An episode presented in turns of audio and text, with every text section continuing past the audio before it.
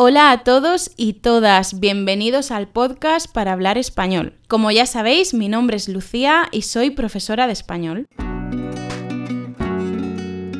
Si recordáis, en el último episodio vimos cómo discutir en español con educación, de forma suave, indirecta, sin sonar agresivos.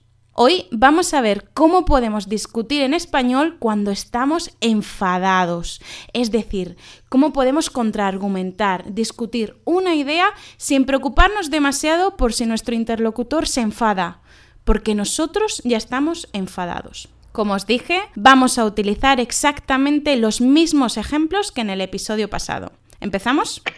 La idea que propone Alejandra para este proyecto me parece muy mala. ¿Perdona? ¿Acaso tú te has preocupado por proponer alguna? Ana está súper antipática últimamente. ¿Pero qué dices? Si eres tú quien está súper arisco. Nunca haces nada en casa. ¿Que nunca hago nada en casa? Si no hago más que barrer, fregar, bajar la basura y un montón de cosas más. Esas personas no hacen nada útil. ¿Cómo? ¿Pero qué dices? Esas personas hacen más por nosotros que cualquier otro. Este pueblo es horrible. ¿Qué estás diciendo? Este pueblo tiene muchísimas cosas buenas, aunque no las sepas apreciar. De igual modo que os dije en el anterior episodio, todo depende del tono. ¿Por qué? No es lo mismo, insisto, que yo diga, ¿cómo? ¿Pero qué dices?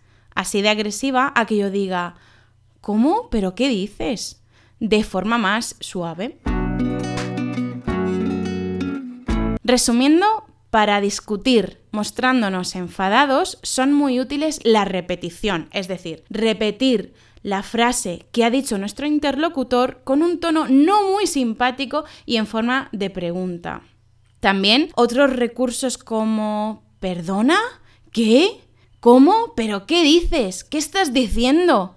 Esas y todas las que se nos ocurran, porque el español, como ya sabéis, es una lengua que nos da muchísimo juego para todo lo que se nos pase por la mente.